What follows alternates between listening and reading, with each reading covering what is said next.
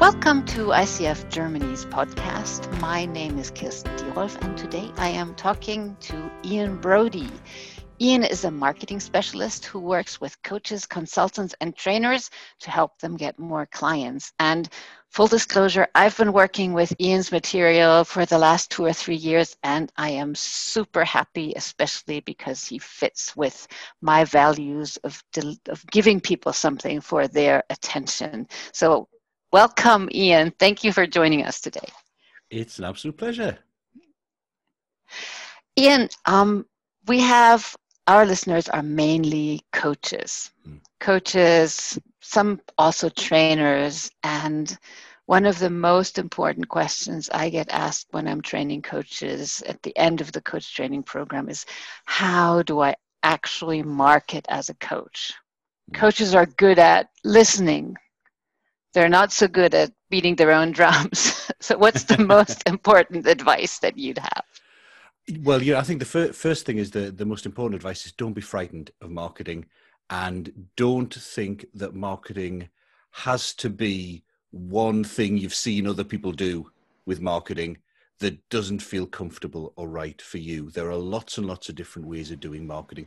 Marketing really is just about building relationships with potential clients so that over time you go from not knowing them to them knowing you and being comfortable with you and thinking you're the right person to work with. So it's just a relationship building process. So, in a way, that's what coaches are already quite good at when they're working with someone. It's just a matter of maybe extending that to earlier in the cycle. Um, and different things will work with different people as well. So, you know, if you see some, you know, horrible um, marketing on the internet with someone showing off and making all sorts of ridiculous claims, and you're thinking that's not right. I don't want to ever do marketing. You don't have to market like that, and in particular, you can market in a way, as you were saying earlier, Kirsten, that gives value to people through the process. So your marketing is valued by people. People like like and appreciate your marketing, and they don't see it as something that's being pushed on them or trying to force them or manipulate them to do anything. Mm, that sounds that sounds really yeah, and that's what I've experienced as being really helpful. And um, I think when I hear my my students or colleagues use the phrase "I need to sell myself," mm. that already seems so horrible. What what would you recommend for somebody's first steps? What should they be thinking about? Okay, so I think typically when you are starting out i think your mar- your marketing goes in in i think three levels as you as you go from just starting out to getting more successful etc so and i think that's one of the important things is not to try and jump too far so you might see again someone talking about, you know, how they've, um, you know, they've run Facebook ads and they've got 10,000 people join their email list and they do a webinar whatever. That's probably not the right thing to do when you're starting out because it's really complicated. Uh, no matter no matter what people say, and, oh, it's really easy. No, it's not. It's really complicated. You have to be very good at it, and it's not the the right thing when you're first starting out. So typically. Um, as I said, three levels. The first level is usually you start off by doing marketing personally. So usually as a coach, your first clients, um, and if you think, what, is, what does it take for someone to be ready to work with me um, in a kind of service business like coaching? And usually, uh, you know, what it takes is someone has to feel that by working with you, they'll get the results they're looking for. So they have to understand and have an urgency to, to make a change and to want to do something. Um, they have to believe that by working with you, they'll get that result. And they have to feel kind of comfortable that you're a, you'd be a good person for them to work with. You know that that kind of fit with a coach is very important. There are some people who click with some people and some people who don't, um, and it just doesn't work out. So typically in the early days, that will come from people who you've maybe met personally. I know that's more difficult right now, mm-hmm. um, and maybe you have to replicate online stuff and Zoom calls and stuff like that with what you used to do face to face. But typically, most people start out through things like referrals. So um, even if you've never been in, in kind of coaching or coached before, you still know people. You've been in business with people. Um, there are still people who kind of will know you, who will know the journey you've been on, and who will trust you at least a little bit to get going. So usually, your first round is with your personal contacts or people referring or recommending you to others. So that's kind of like level one, and it can come through personal networking, um, you know. And and some people are just kind of good at that kind of thing. They they you know the um, I used to to work quite a lot with a coach, and she would um, she'd bump into people in the dentist and just have a conversation with them. And all of a sudden, a week later, they'd be a client because she was kind of, that was her, you know, she was just a really engaging person who would chat with people and they'd open up to her and then they'd, the conversation would kind of move to, to something that never worked for me. That's not the kind of. If I'm in the dentist, I want to sit really quietly reading a book and not talking to anyone. so, so I think it's also important to recognise that it kind of depends on who you are um, and what you enjoy doing and what you're good at doing from a marketing perspective, because there are different things will work for different people. But that's all in that kind of personal bundle of referrals, you know, personal contacts and connections you've got already, um, or almost bumping into people and just talking to them and being open and talking to them. And, you know, they'll say, well, what do you do? And you might mention that, well, I'm a coach and I help people. So there's a little thing there about how it's important to be able to articulate to people what it is you do in a way that's interesting to them. So the usual kind of uh, trick there is rather than just saying, you know, what do you do? I'm a coach. And and the problem with just saying I'm a coach is often people don't understand what that really means, especially exactly, still here yeah. in Europe. Um, in Europe, there is a little more hesitancy towards hiring coaches than say there would be in America, and there's a little less knowledge about what a coach actually does. And of course, it's always confusing because lots of different types of people call themselves coaches. Um, and they work in very different ways. There are some coaches who will, you know, go into businesses and tell them what to do, which is very different to perhaps the ICF approach. Um, so um, it's important that when you describe what you do, you actually tell them more more about the end results they'll get. So it might be all right. And If you can say you're a coach, but you have to expand a bit and say I'm a coach. I, I typically work with individuals, and then and then we'll we'll come on to who you say you work with. Um, and um, I basically help them achieve X, Y, and Z, where, where X, Y, and Z would be the things that people normally get from coaching with you. Um, so that, that's kind of the first level is the personal stuff. The second level you move on to is trying to get a bit more leverage in your marketing um, and reach a bit wider. And how fast you move up to that level kind of depends a little bit about uh, about how busy you get. So if suddenly you you you get to the stage where three or four days a week you you're actually working with clients, um, and maybe you know so maybe you're doing a little bit of free coaching to get going or, whatever it might be but if your diary is full is, is getting filled you need to move to a marketing method that's not quite as reliant on your personal interactions with everyone to get clients um, and that's often about establishing a kind of professional reputation. So again it depends on what you're good at. I did it through writing so i started blogging and then posting on social media and that kind of built my reputation. I did it a lot through email marketing for people signing up on that. Um, but you you know other people do it by going out and doing talks. Um, they maybe start a podcast or get featured on a podcast um, that kind of thing. So somehow you're getting your name out there more widely in a way that is valuable to people. So it's not getting your name out in terms of, hey, look at me, I'm a coach, come and hire me. It's getting your name out in terms of talking sensibly or giving them value in what you do. So, you know, appearing on a podcast like this is a good way of getting your name out in a way where you're doing something useful for them. And by doing something useful for them, they get a sense of, oh, that person's kind of sensible. Maybe I'd like to work with that person. And they sound like they're, they're, they're the kind of person I, I, would be able to work with. Or maybe not. Maybe people listening into a podcast will think, oh, I don't like that person. And that's great too, because that means you don't waste your time having to talk to that person. So that's the kind of second level is more leverage. You're still doing things personally, but you're reaching a wider number of people. And then the final level is where you kind of scale it up a bit um, and that can either be by outsourcing some of your marketing um, to other people to do it, or it could be by automating more. So then you do get into the Facebook adverts and maybe the the webinar type side and the the uh, email marketing after Facebook, etc. But by the time you get to that level, that's when your diary is really busy and you're really running out of time. And also because you've been successful at getting clients through the kind of lower levels, you've got the money to pay for that kind of stuff as well. Um, you know, it's not necessarily something I would jump to straight away. So that's the thing I would think about as a as a coach is understand that there are levels when you're setting out and focus initially on just getting going and getting clients through personal contacts, through referrals and introductions and stuff like that. Um, and of course that's then going to build you testimonials that you and, and things like that and, pe- and it's going to build a bit of a, a, personal reputation and people are going to begin to recommend you to others. So you, you kind of need to get that bandwagon rolling a bit first so that um and that's often the, the hardest thing. It's why people do you know their their, their um, where they'll they'll they'll offer to other coaches to do some coaching to get a bit of experience, and then they'll move to people who they know quite well, who maybe feel like they're doing them a favor by by by coaching with them. But it turns out they do it really well, so they're able to get a, you know a recommendation or a testimonial for them and stuff like that.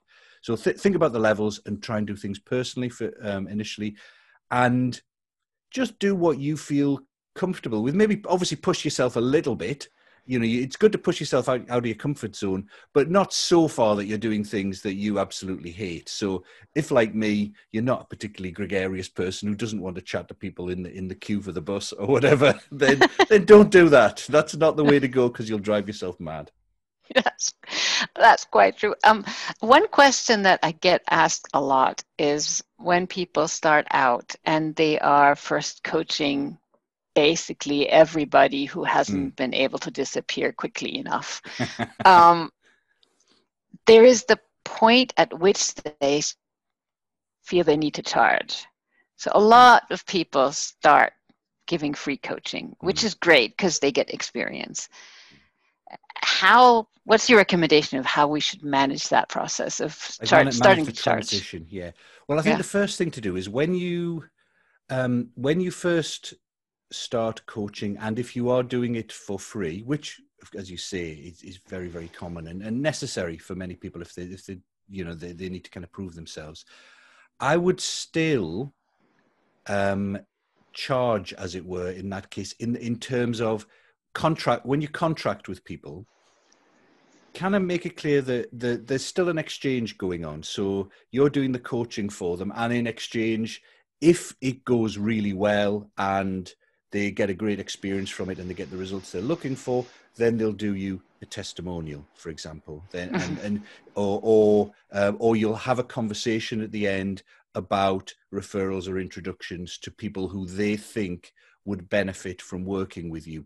Um, you don't want to when it comes to stuff like that. I think you've got to be careful about trying to tie people into things that they don't know they can commit to. So mm-hmm. right at the start, they don't know that you're going to be a really great coach. So you, you can't kind of say to them, okay, I'll do some free coaching for you. If at the end you give me five referrals and a testimonial, because they'll go, well, I don't know if you're going to be, I mm-hmm. can't promise that. Exactly. I don't know if you're going to be any good.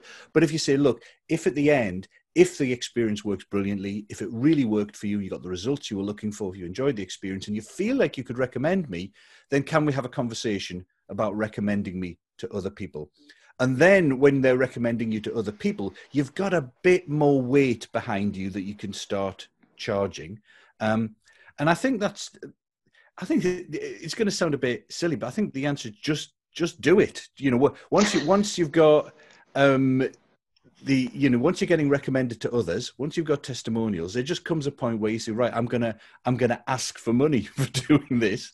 Um, but uh, one thing I did when I was working individually people early on was I started charging not necessarily a huge amount. So I, I, charged initially at a price that was kind of basically a bit of a no-brainer. It was it was it was not massive, but I ramped up the prices relatively quickly.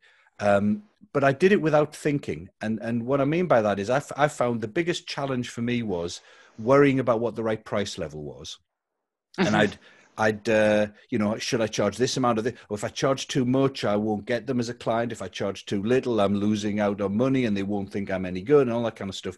So I just started off with a certain price level, but I had a system whereby after every five clients, and to be honest, I can't remember whether it was five or 10 now, but I think it was five. Um, after every five clients, I would put the prices up by 10%. And it was like mechanical. So it was a rule. So I, I got mm-hmm. five clients and then the price automatically went up by 10%. And if I got another five, it went up by 10%, etc., etc. So that meant I didn't agonize over the pricing level mm-hmm. because it was going up automatically.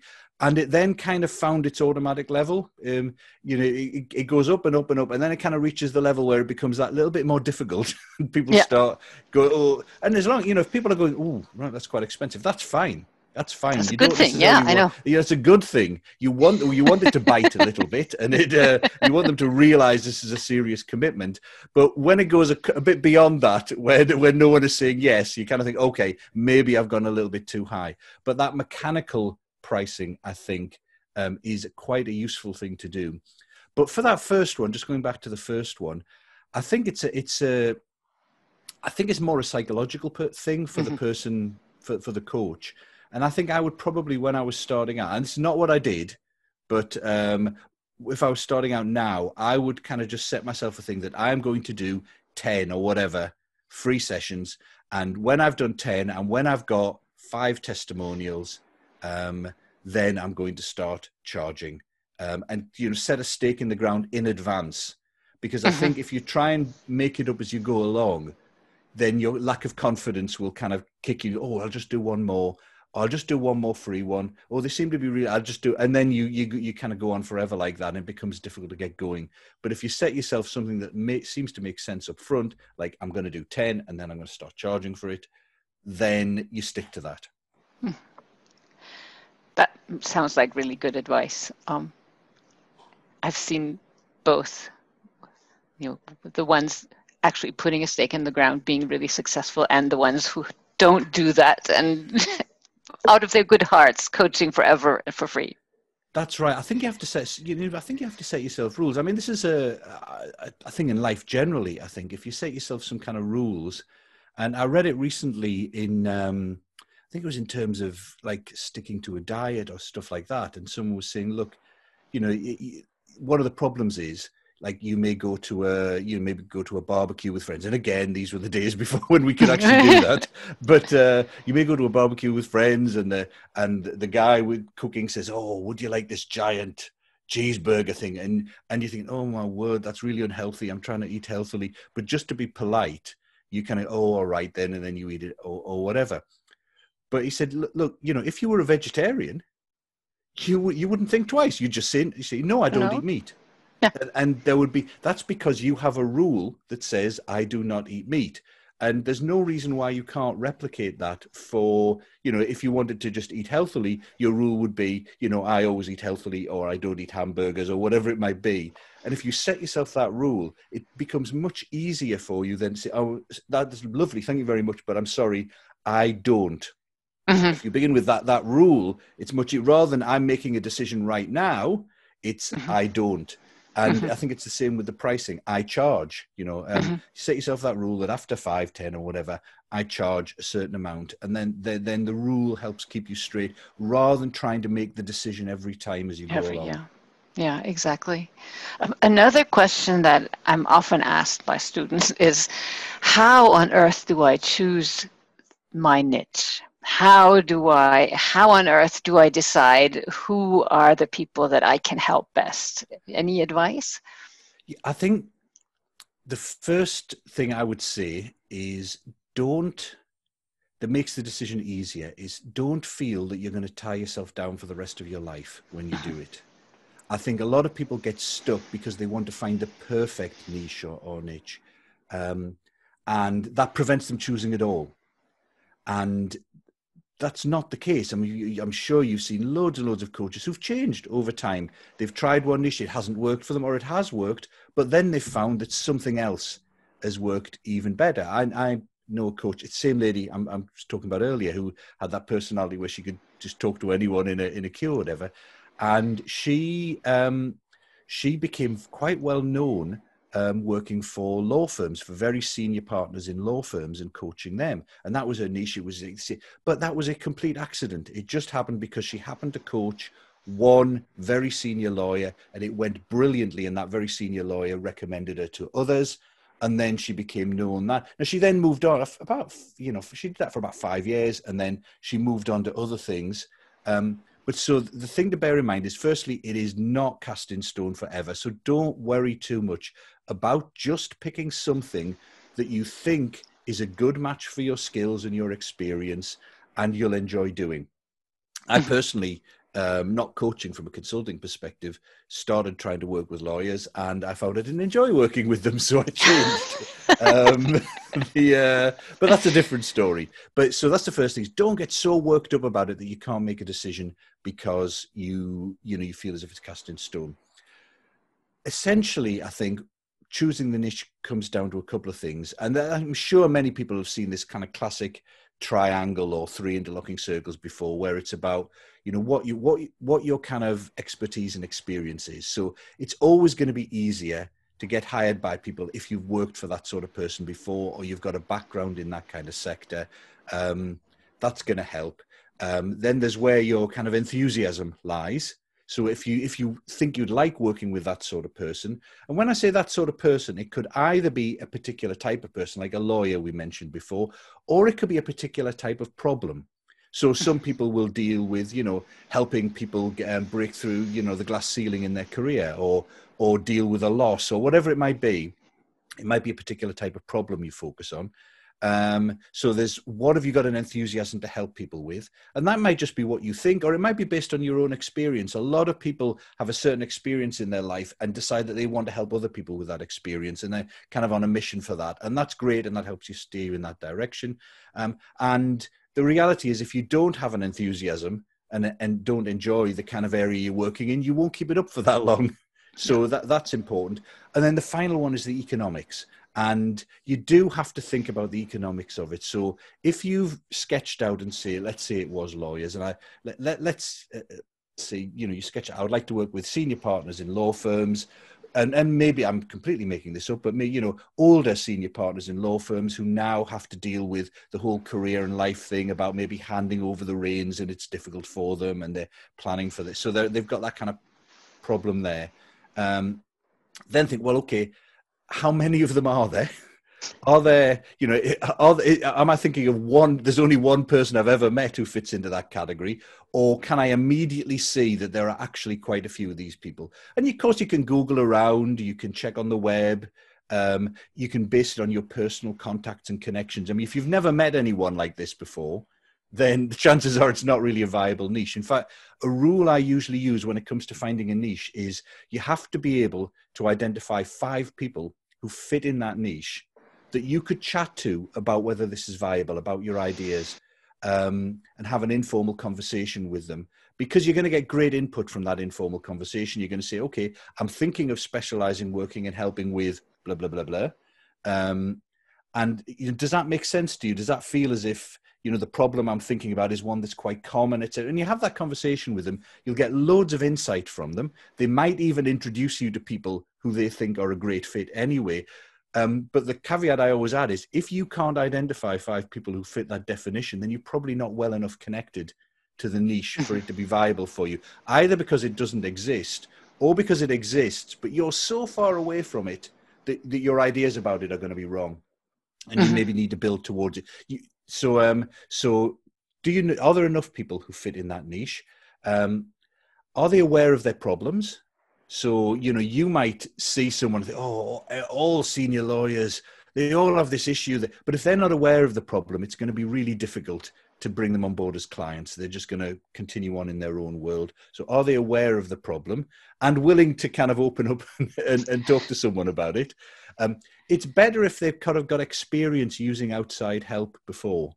Um, you know, if you're talking about an industry or type of person who has never ever used a coach before, if that whole um, you know sector never uses coaches um, and it's looked down upon or whatever, it's going to be a challenge for you. And thankfully, I don't think there are so many of those around anymore. But coaching is still relatively new as a profession, and it used to be, you know, sometimes people would think, "Oh no, I don't, I don't want to admit to hiring a coach." And in certain cultures, getting help is is kind of frowned upon. So you got to be careful there. Um, should be all right there though. Um, so are there enough of them? Are they aware of their problem? Have they got the money to pay? Um, that's always uh, you know quite useful. And so you know you might discover that uh, you know um, you give people you, you coach people through career choices, for example, and there are loads and loads of students who are having to make career choices but students don't necessarily have the money to pay you to help them.